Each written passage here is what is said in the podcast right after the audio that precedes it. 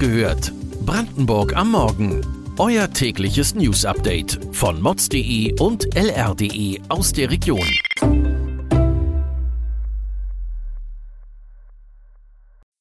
Guten Morgen an diesem 19. Oktober.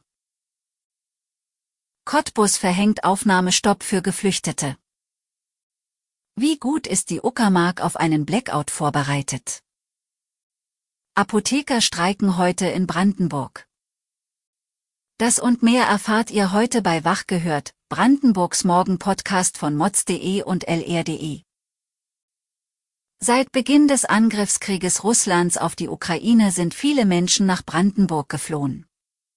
Eine der Zuwanderungskommunen ist Cottbus.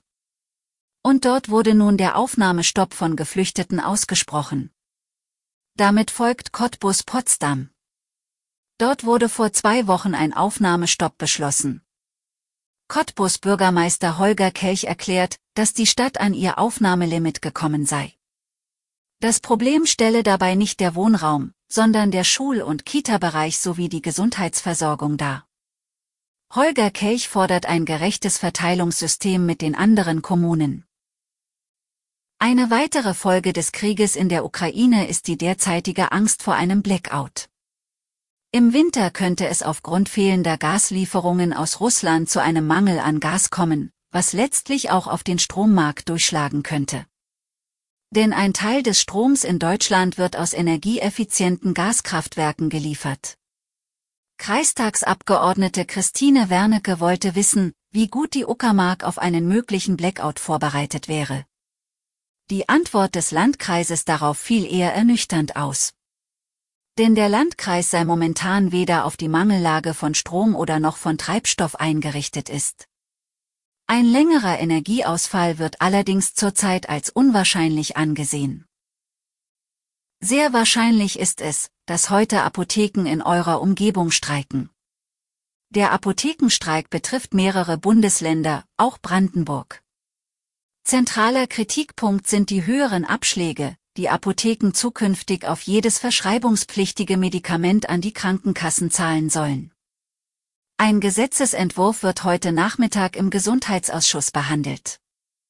Auch der Fixzuschlag für verschreibungspflichtige Arzneimittel wurde seit 2013 nicht mehr erhöht. Zudem kommen Preissteigerungen für Energie und Mieten hinzu. Trotz des Streiks gilt der reguläre Notdienstplan. Das herbstliche Wetter lädt aktuell zu Ausflügen ein. Wie wäre es da mit einer unkomplizierten Zugfahrt nach Polen? Die RB 92 ist die dritte Regionalbahn, die von Brandenburg nach Polen fährt. Seit Juni fährt sie jedes Wochenende und bringt ihre Mitfahrer von Ziel Onagora nach Guben. Ab Dezember soll die Verbindung täglich im Einsatz sein. Mit nur 4 Euro ist der Ticketpreis erschwinglich. Mit Schnelligkeit kann die Regionalbahn allerdings nicht glänzen, für knapp 60 Kilometer Strecke braucht sie beinahe eineinhalb Stunden. Kommende Woche starten die Herbstferien in Brandenburg. Ob ihr diese für eine Zugfahrt nach Polen nutzen wollt, bleibt ganz euch überlassen. Wenn ihr eure freien Tage im eigenen Bundesland verbringen wollt, dann hat Brandenburg acht anerkannte Kurorte zu bieten. Dort wird ein Kurbeitrag erhoben. Das gelte auch für den größten Teil der anerkannten Erholungsgebiete, erklärt Birgit Kunkel. Sie ist Pressesprecherin der Tourismus Marketing Brandenburg GmbH. Die Kurtaxe ist für die betreffenden Kommunen ein wichtiger wirtschaftlicher Faktor geworden.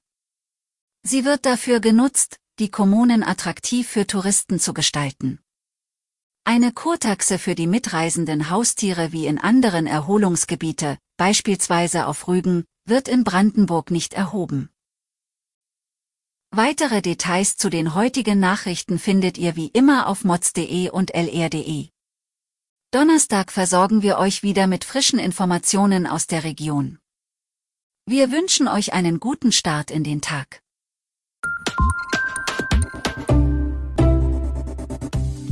Wach gehört. Brandenburg am Morgen ist eine Produktion von mods.de und lr.de. Wir freuen uns auf euer Feedback per Mail an wachgehört.mods.de. Ihr findet uns auf allen bekannten Podcast-Plattformen. Abonniert uns für euer tägliches News-Update.